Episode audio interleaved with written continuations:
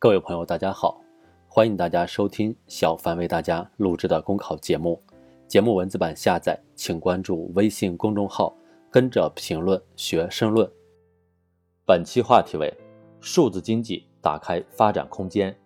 今天很多人的一天可能都是这样度过的：在手机上一键下单点外卖，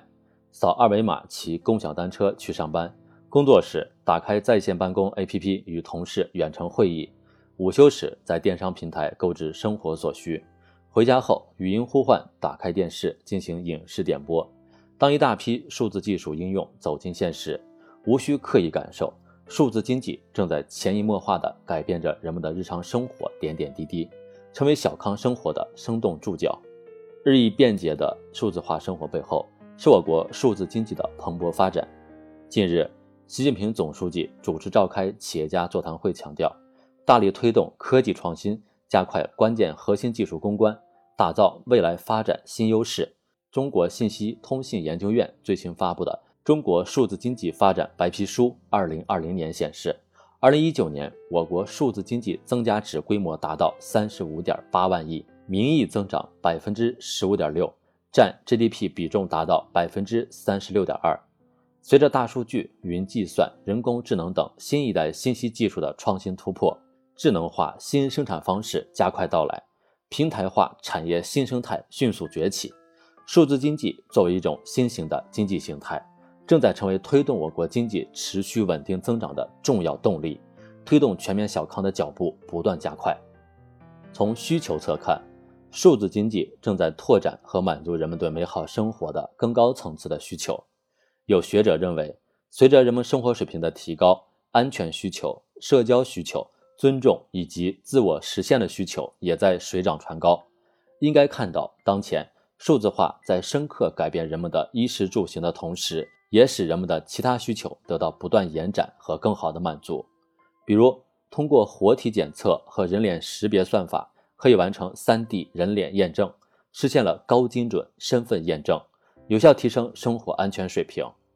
又如，利用人工智能语音识别技术。将讲话实时自动翻译为数十种语言已不再是难事，可以轻松满足人们拓展与外国友人社交的需求。数字技术应用的不断推进，成为消费升级的新动力，不断创造出更好的数字化生活。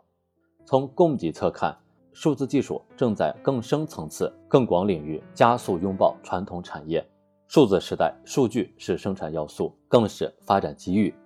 制造业成为数字经济主战场，在智能制造方面，通过数字工厂仿真、智能物流无缝对接，帮助制造企业提升制造品质和生产效率；在智慧仓储方面，将智能叉车、电子围栏等数字技术应用于日常管理，实现了大宗货物的安全管控和精准查询。数字显示，二零一九年我国规上工业企业生产设备数字化率达到百分之四十七点一。制造企业数字化基础能力稳步提升，为满足人们对高质量产品服务需求提供了坚实保障。此外，新一代信息技术与服务业加速融合，不断孕育新产品、新业态、新模式。新冠肺炎疫情防控中，以远程办公、在线教育为代表的平台经济快速发展，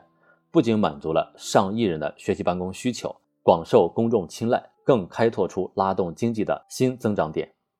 以数字驱动为特征。数据资源为要素的数字经济蓬勃发展，在激发经济增长新动力的同时，也为人民群众创造出看得见、摸得着、感受得到的数字化生活。当前和今后一段时期，全球数字经济将继续迎来快速发展。作为制造大国和网络大国，我们应该抓紧时代发展机遇，深挖数字经济潜力，持续加快数字技术研发和实体经济数字化转型，